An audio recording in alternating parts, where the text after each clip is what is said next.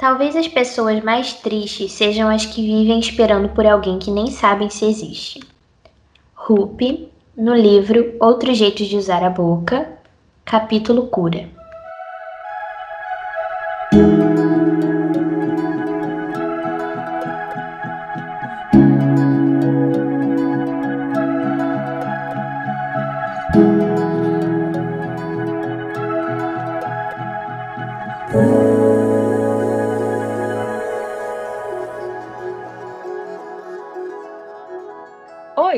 Rebeca. Oi, eu sou a Amanda. E você está escutando o Bloom Talks. No episódio de hoje, a gente vai falar de um tema super recorrente na vida de qualquer pessoa: o fato da gente se apaixonar platonicamente por alguém. Então, a gente resolveu chamar esse episódio com um nome muito sutil e muito sugestivo, como Ele não está tão afim de você. Sabe aquela situação que você se encontra perdidamente apaixonado por alguém que você nem conhece direito, mas que você jura por Deus que ele é o grande amor da sua vida? Só que em contrapartida, você não consegue identificar os sinais dessa pessoa se ele tá afim de você, se essa questão toda tem a ver com o que você está sentindo ou se é algo real. Como é que a gente consegue identificar os sinais do platonismo sem achar que a gente está entrando numa linda história de amor e acabando no fundo do poço? Então, Mendes, quem nunca se apaixonou platonicamente por alguém? Falam que é muito coisa de menininha, não? Mas como mulheres, a gente sabe como a mente feminina pensa. Porque a mente feminina pensa em todas as possibilidades, nas que podem dar certo nas que podem dar errado. Mas normalmente, quando a gente se interessa por alguém, a mulher já imaginou até casada com o cara como que poderia ser. Porque eu sei, eu penso muito à frente, gente. Eu sou aquela overthinker que muitas vezes a gente se autodefrauda. Cria expectativas sobrenaturais que a pessoa nunca vai atender. Cria vínculos com a pessoa porque a pessoa foi simpática com você ou porque ele respondeu um oi no WhatsApp e ele está sendo educado ou ela está sendo educada com você e gera uma ansiedade. Você acaba se frustrando e se defraudando porque você gera emoções gera sentimento em cima de algo que não existe. E assim, eu acho que o pior tipo de defraudação é a autodefraudação. Porque você acaba caindo nesse lugar onde você não consegue identificar se você está sendo defraudado ou não. Porque quando é outra pessoa que faz isso, você consegue identificar, sabe? Você sempre vai ter um amigo e aí você vai contar o que está acontecendo e aí essa pessoa vai te trazer uma luz sobre isso. Agora, quando você está se convencendo o tempo inteiro de que algo está acontecendo, quando na verdade não está acontecendo, isso sim pode ser muito perigoso. E para quem possa ter dúvidas, defraudação é quando você cria uma ideia na sua cabeça ou então você é convencido por alguém de uma ideia de que aquilo ali vai para frente, sabe? Que é um relacionamento que tem futuro, quando na verdade a pessoa não tá nem um pouco interessada, ou então, no caso da autodefraudação, quando você cria uma ideia na sua cabeça que aquele relacionamento vai para frente, mas na verdade não vai, porque não existe nada. E é muito comum a gente criar laços, né, como a Rebeca falou, é, laços muito profundos com pessoas que a gente não necessariamente gosta de quem elas são, sabe? A gente gosta da ideia de quem elas são. E isso é muito sério, porque acaba sendo uma coisa muito egoísta, né? Você nem gosta da pessoa, você gosta de um ideal que você criou na sua cabeça de quem é aquela pessoa. Então, por exemplo, se você, sei lá, sabe que o cara gosta de futebol, você já se imagina indo pro estádio com ele, assistir os jogos do time dele. Ai, meu Deus. Risos. Tirando foto, dando aquele beijinho com a torcida do Flamengo no fundo. Minha filha, você nem sabe se ele vai querer levar você no estádio. Você nem sabe se isso vai acontecer, porque na real, você não sabe se vai ter alguma coisa com ele. Mas você fica tão presa nessa ideia de ficar sabe, sonhando acordada dia e noite com a hipótese de ter um relacionamento com uma pessoa que não tá, na maioria das vezes, né, sejamos sinceros, não tá nem aí para você, que você Ele fica... não tá tão afim de você, né? Exatamente, você fica presa nisso. É importante a gente falar que a autodefraudação tem maneiras de ser evitada, né? E algumas dessas maneiras são os limites. Como estabelecer limites saudáveis, Rebeca? Ai, limites saudáveis, meu Deus do céu, muitas pessoas não têm com nenhum relacionamento. Sabe por quê? Eu acho que muitas vezes tem pessoas que colocam qualquer amizade, qualquer pessoa que está na vida dela no mesmo nível de todas. Isso não é ter limites. Você não tem suas boundaries estabelecidas. O que, que é isso, Rebeca? É, meu amor, né?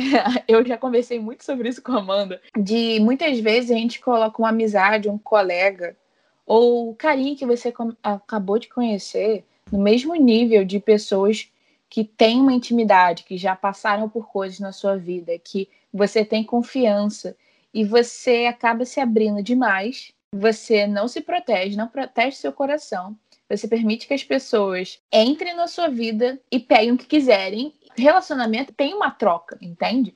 É, tipo, eu e Amanda, a gente tem uma amizade, a gente troca, é uma troca de companheirismo, é uma troca de amizade, é uma troca de madrugadas adentro conversando de assuntos aleatórios. Tem pessoas que acabaram de entrar na sua vida e você já coloca ela como a sua melhor amiga, já contou sua vida toda, você já abre seu coração por questões muito íntimas e você não sabe se aquela pessoa vai guardar seu segredo. Você não sabe se aquela pessoa vai dar o mesmo valor para os seus sentimentos, para suas questões na sua vida, da mesma forma que você valorizaria se você tivesse amizade, entende? Eu acho que essa questão de limite, como a Rebeca falou, tem que ser muito bem pensada, principalmente em casos de amizade, mas em casos de relacionamento também. Quando a gente se apaixona platonicamente por alguém, é muito comum que a gente queira contar coisas da nossa vida, coisas que você contaria se você estivesse num relacionamento. Então, num relacionamento amoroso, né, num namoro, em algo do tipo, você abre para o seu parceiro coisas da sua vida que te geraram traumas, problemas familiares, problemas com amigos.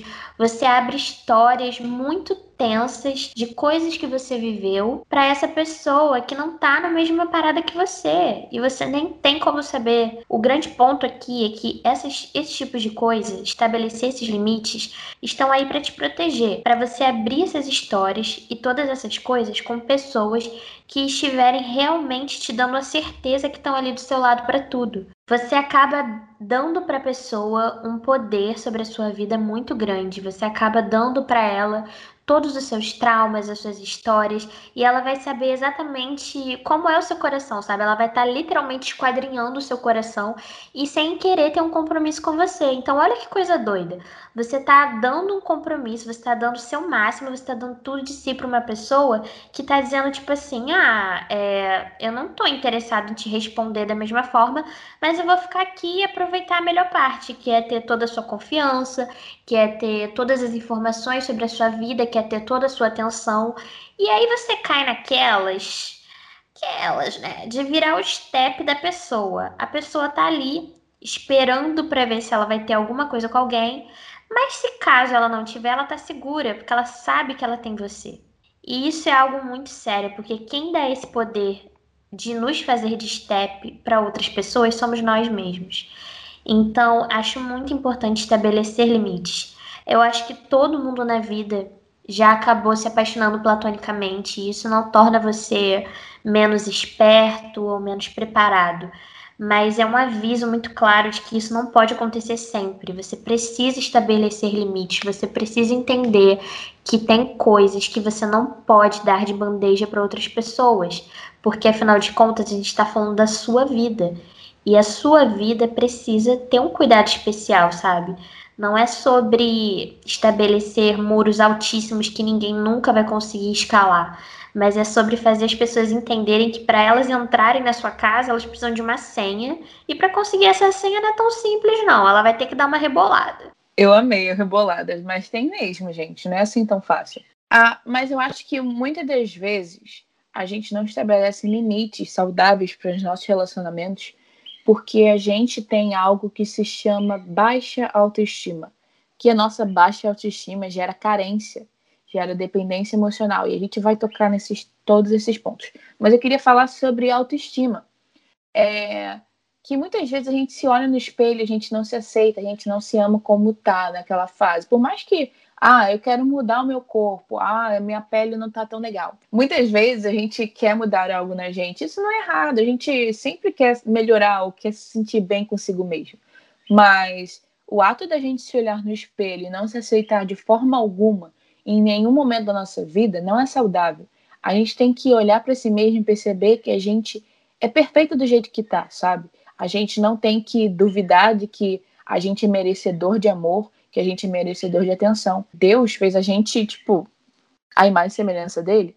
Eu não consigo não citar Deus nisso, porque é, autoestima é muito relacionada à nossa identidade. Se a gente não sabe quem somos, se não sabemos que a gente é merecedor de amor, que a gente é sim capaz de fazer as coisas, tem nosso valor, a gente não vai conseguir estabelecer limites saudáveis para ninguém. Tem que haver reciprocidade.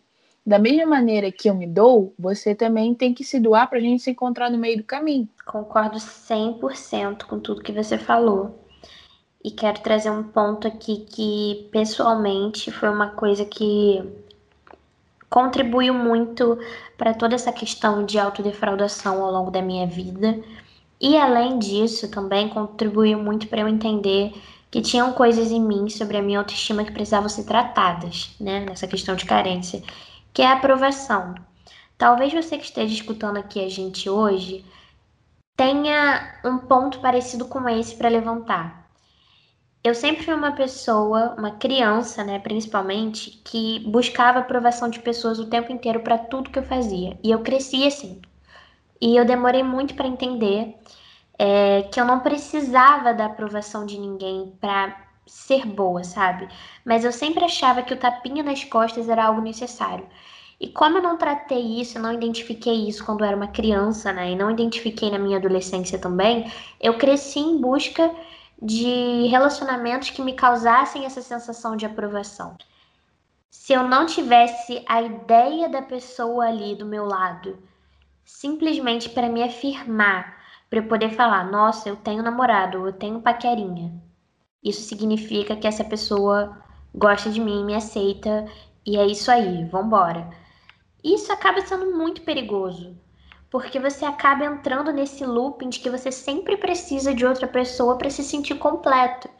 Você sempre precisa de outra pessoa para entender que você é alguém que tem valor.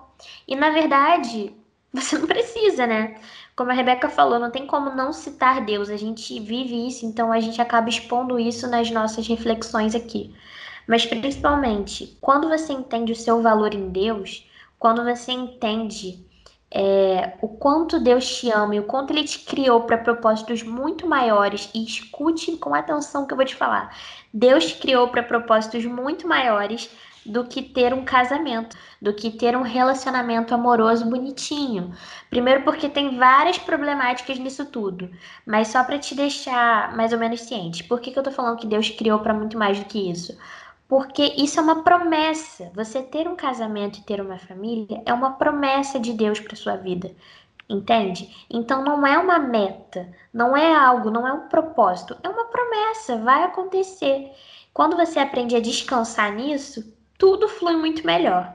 E outro ponto importante que eu quero trazer aqui também, a valorização do amor romântico hollywoodiano a necessidade que a gente tem de achar que a nossa vida vai ser que nem um filme e quando não é assim, não funciona.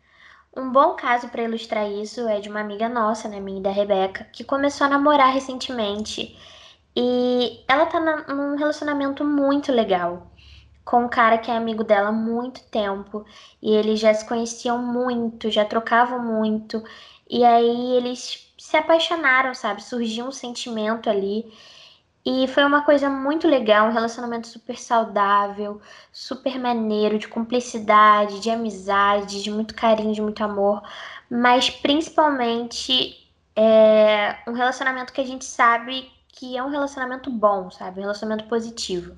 E uma coisa que eu observei muito foi quando ela estava contando para as pessoas todas as coisas boas de estar nesse relacionamento e as pessoas queriam saber como ela foi pedir em namoro.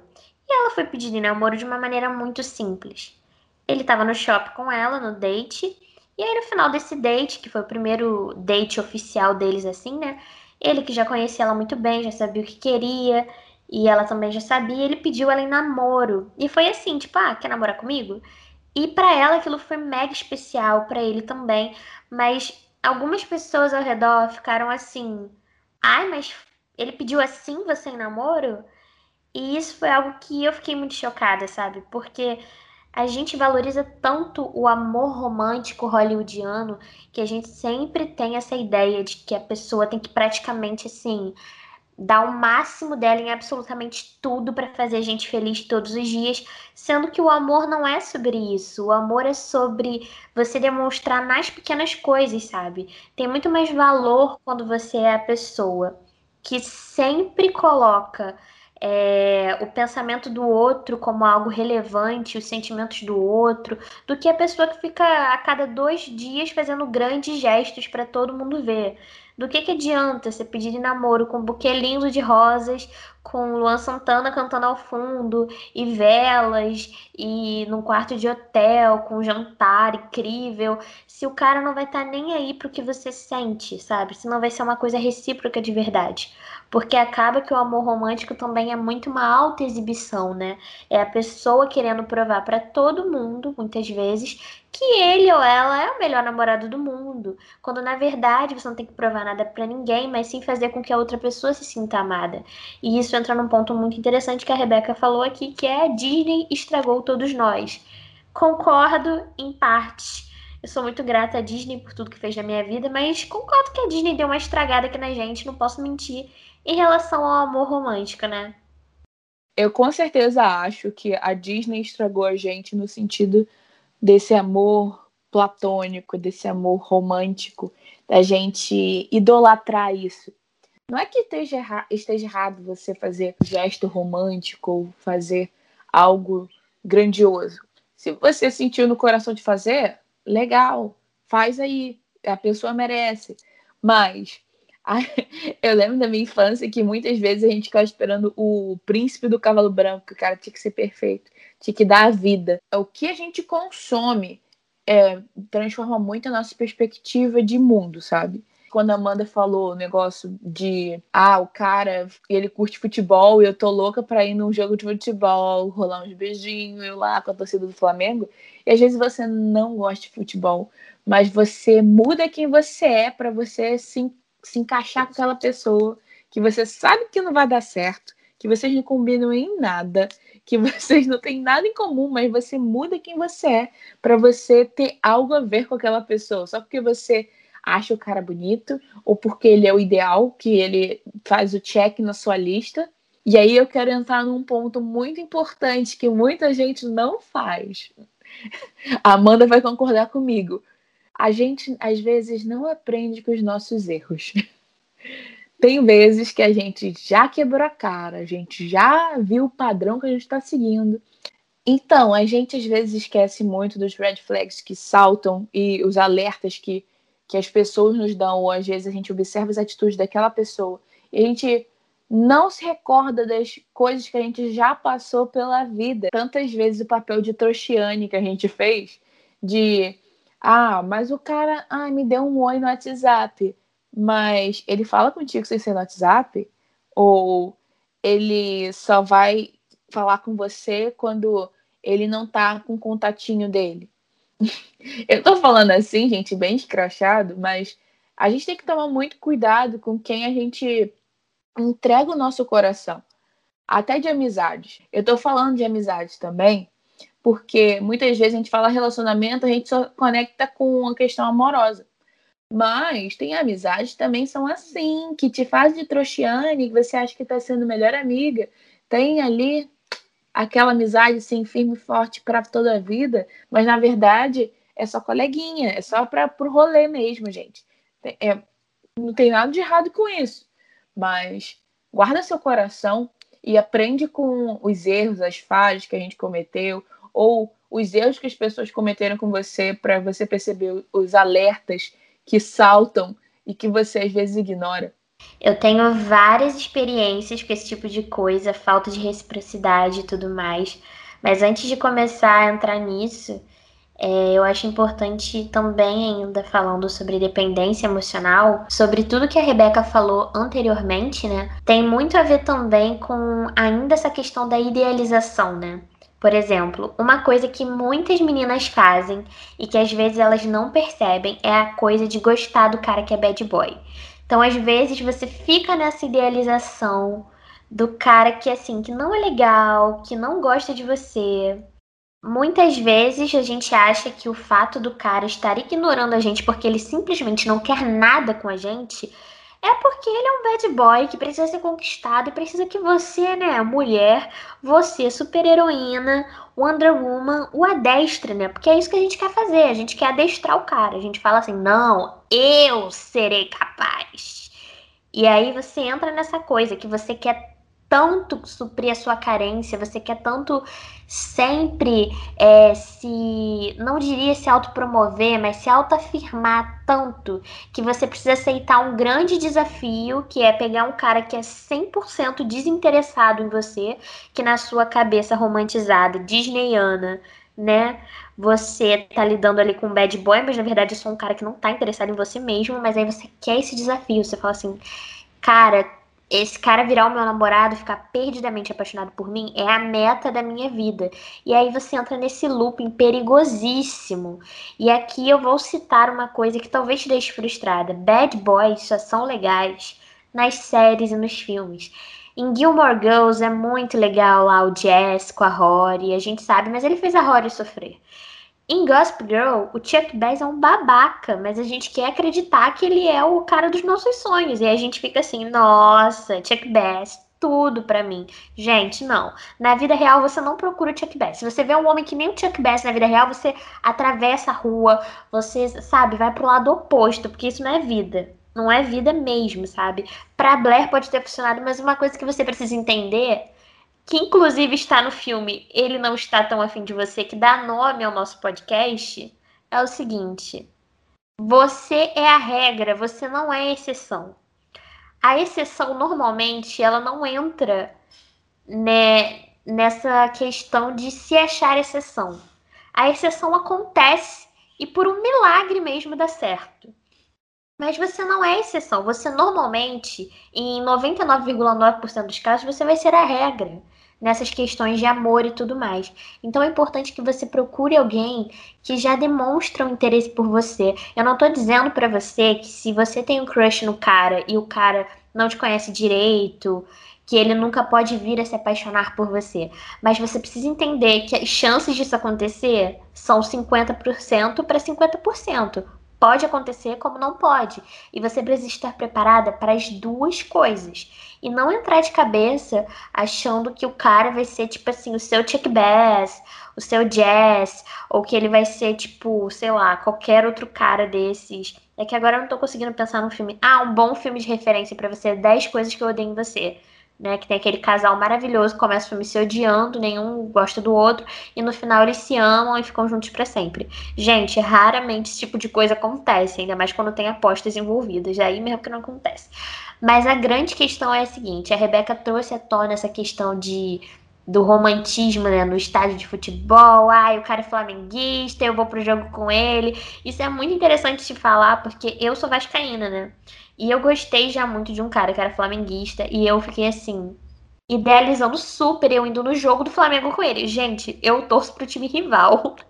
a que ponto chegamos a ponto de eu romantizar isso, a ponto de eu negar as minhas próprias escolhas para aceitar a escolha do outro que não estava interessado em mim, primeiro ponto, e segundo, que eu não sei se faria o mesmo por mim. Entende? Mas a gente romantiza tanto que a gente começa já a se negar ali na nossa própria romantização, no nosso próprio pensamento, no nosso próprio sentimento. Aí você pensa assim, ai, porque ele falou que ele gosta, um exemplo assim, sei lá, ele gosta de menina loura. Aí você não tem nada com ele, mas ele já tá tão platônico na sua mente que você já tá imaginando com quem você vai pintar o seu cabelo, já tá marcando hora lá com o lotufo, fazendo as contas de quantas vezes o seu cartão você vai parcelar essa patinação no seu cabelo porque você quer agradar um homem que na verdade não tá nem aí para você. Uma coisa que fica muito no meu pensamento, né, é sobre essas épocas de platonicismo que eu passei na minha vida. Platonicismo, essa palavra existe? Não sei se não existe, acabei de inventar. Mas uma coisa que fica muito na minha mente é o seguinte: o fato de que eu passava boas horas do meu dia pensando nesse cara que não tava nem aí para mim e pensar que ele não gastava nem 5 minutos ou 10 minutos pensando em mim. Que provavelmente ele só lembrava que eu existia quando eu ia falar alguma coisa com ele. E isso é muito doido. Um dia eu tive a prova disso porque teve uma ocasião que eu dei, a gente teve uma conversa e era aniversário dele, foi uma das nossas primeiras conversas, eu dei parabéns para ele e eu mandei um parabéns super fofo. E aí uns meses depois, um dia a gente estava junto num lugar, a gente conversando, aí ele falou para mim assim: "Ah, mas no meu aniversário você nem me mandou parabéns". E tipo assim, o aniversário dele para mim foi assim um marco, né? Super me expondo aqui. Mas em nome de Jesus vai ser para trazer cura para alguém que tá ouvindo esse podcast. Mas vamos lá. Eu sabia que era aniversário dele, então eu fiquei esperando uma hora exata do dia para mandar o parabéns e tal. E aí mandei gifs e mandei coisas engraçadas que eu sabia que ele gostava. Enfim, para mim foi todo um evento para passarem, sei lá, cinco, seis meses e ele virar para mim e falar que eu não tinha mandado parabéns porque ele nem lembrava do meu parabéns. E aquilo me chocou muito. Eu falei, meu Deus, em que local estou da minha vida de dependência emocional, de carência, de completamente negligenciando quem eu sou para me colocar nesse papel de não não me valorizar a ponto de me entregar tanto para uma pessoa que nem lembra de algo que eu fiz para ela que foi tão especial, sabe? Que eu gastei tempo procurando saber o que, ela gostava. Enfim, entrei na maior noia da vida. Porque eu queria, porque eu queria que o cara gostasse de mim, eu queria conquistá-lo.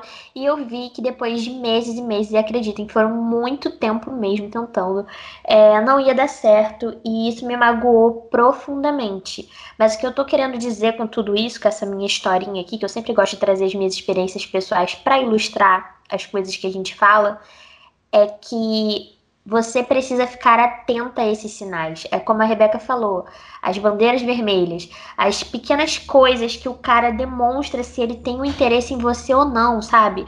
Homens, eles são. A gente pensa que eles são complicados, mas na verdade eles são muito simples. Se eles têm interesse, eles deixam isso claro. Se eles não têm, eles deixam isso claro também. Cabe a você se colocar no lugar de poder julgar o que é bom para você e o que não é. E se desde o início não tá sendo bom para você, mana, mete o pé. Não tem que ficar vendo ali, entendeu? Não tem mesmo. Eu queria voltar ao assunto da nossa lista. Que muita gente, com certeza a maioria das mulheres da vida, já fez uma lista ou tem uma lista atualmente de das características de como ela quer que o homem perfeito seja. Mas a parada é, não está errado você criar uma lista e colocar seu, seus padrões, padrões que eu digo, é, seus valores, o que, que seria, o que, que seria inegociável para você no caráter, na, nos valores daquela pessoa.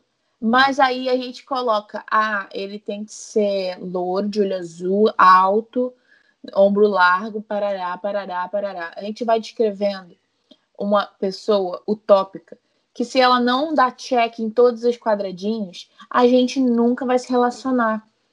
Eu quero dizer para você, não existe pessoa feita para você especificamente. Não existe pessoa perfeita, não existe pessoa, ah, Deus vai enviar a pessoa perfeita para mim tem a pessoa separada. Para mim, não existe isso você pode encontrar pessoas na sua vida, pessoas muito legais, mas por você ter aquele crush platônico naquela pessoa, e, e são valores para você são inegociáveis, algo que você não conseguiria conviver com aquele erro ou com aquela mania daquela pessoa, mas você tá fechando os olhos para aquilo porque você tá super apaixonada, acha que vai dar certo.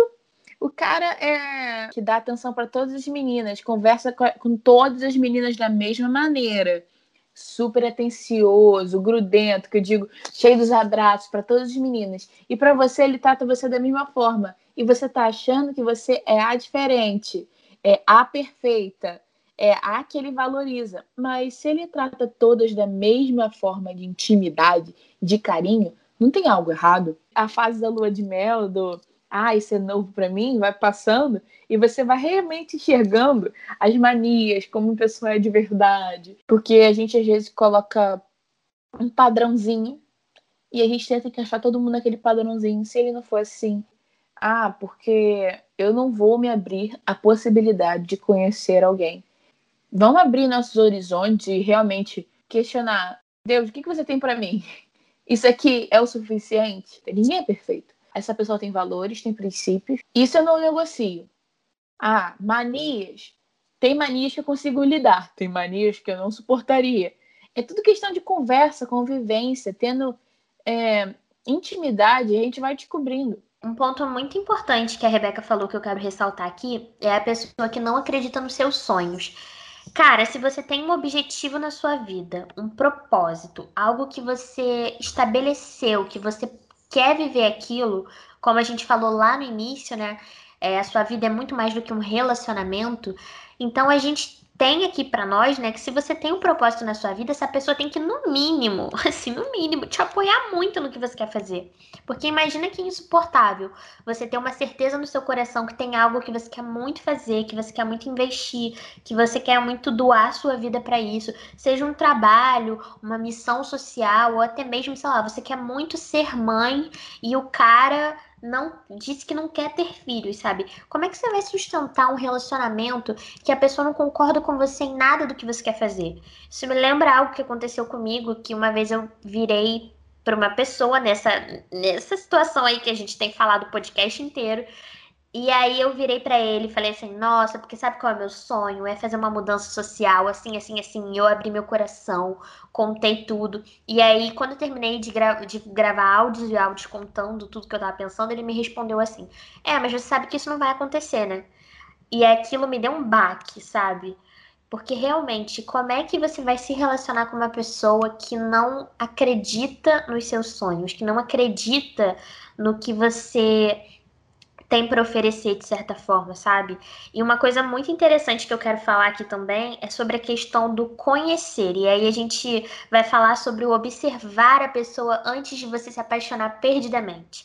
Vou trazer alguns dados científicos aqui, porque aqui nesse podcast a gente não tá de bobeira não, a gente traz dados científicos aqui. Entendeu? A gente aqui é que nem Harvard. A gente só fala com dados analíticos. Então, basicamente, pesquisas dizem que uma pessoa consegue suportar um personagem durante três meses. Isso explica porque o Big Brother dura três meses. Porque os finalistas, as pessoas que ganham o maior prêmio, né? Eles, na verdade, já foram tão expostos que realmente eles têm que ganhar um prêmio por isso. E nada contra, eu assisto Big Brother, tá? Mas vamos lá. Porque três meses é tempo suficiente, não para conhecer completamente uma pessoa, mas para começar a conhecer. Porque o personagem que a pessoa aguenta sustentar, ele não dura mais do que isso. Então pensa assim, cara, se você conhece alguém, acabou de conhecer, você precisa de pelo menos três meses aí numa convivência mais ou menos boa, não é tá vendo todo dia, mas ver pelo menos assim, uma vez na semana, conviver de verdade, para você saber, cara, quem essa pessoa é, observar como essa pessoa age no público, né? Como é que ela te trata quando tá com os amigos, como é que ela te trata quando tá só você e ela, como é que é isso, como é que funciona, entende? Você realmente começar a perceber como essa pessoa é, age com você em diferentes ambientes. Isso é muito importante. Você observar antes de se apaixonar. Porque normalmente a gente, na nossa geração, está muito acostumado a querer tudo muito rápido, né? A gente é a geração fast food. Então a gente quer se apaixonar e aí virar pra pessoa e falar: Ei, estou apaixonado. Aí a pessoa vem, tem um relacionamento com você. Aí no meio desse relacionamento, no qual você não conhece a pessoa direito e a pessoa às vezes só tá com você porque ela tá lisonjeada, porque alguém tá gostando dela ou seja, dois carentes, né? E veja bem, eu não tô te insultando dizendo que você é carente se você tá nessa situação. A carência é algo muito comum do ser humano. Todo mundo passa por isso, não adianta falar que não.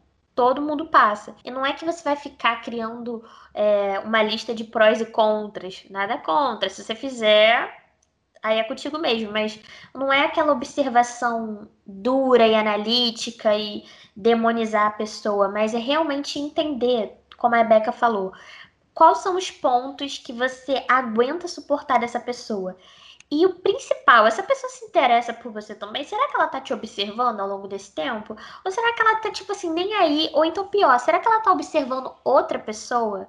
Tem que ter cuidado, guardar o coração não é brincadeira, é uma coisa muito séria e foi algo que eu aprendi depois de quebrar muito a cara. Como a Marília Mendonça fala numa das suas músicas mais famosas, amar por dois só me dá prejuízo. Isso é uma verdade verdadeiríssima. Você não tem como amar uma pessoa tudo que você tem para amar e ainda por cima suportar o peso do amor que ela não te dá, sabe? Você vai sair perdendo. A gente quer alguém para ser nosso parceiro, sabe?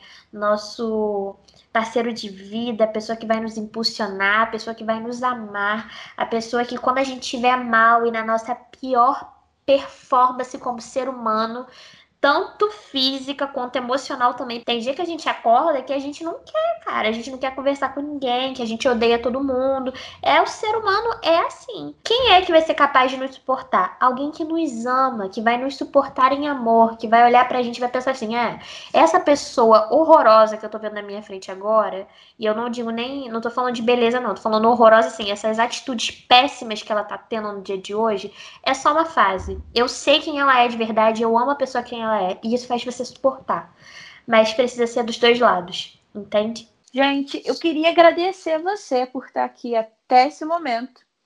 Obrigada por sentar nesse divã com a gente, na nossa conversa sobre relacionamentos também, né, Amanda? É, a intenção desse podcast é te ajudar. Ter conversas francas. É uma conversa entre amigas, onde a gente compartilha nossos corações e se expõe para que você também possa melhorar junto com a gente. A gente realmente acredita que nos lugares onde a gente errou, onde a gente falhou, você não precisa falhar também. É por isso que a gente faz toda essa exposição aqui. Mas é realmente uhum. para trazer um conselho, para te trazer uma nova perspectiva que seja sobre o assunto. E é isso, gente. Muito obrigada por terem ficado aqui. Muito obrigada por nos escutarem. Até semana que vem, seus lindos. Beijos. Tchau.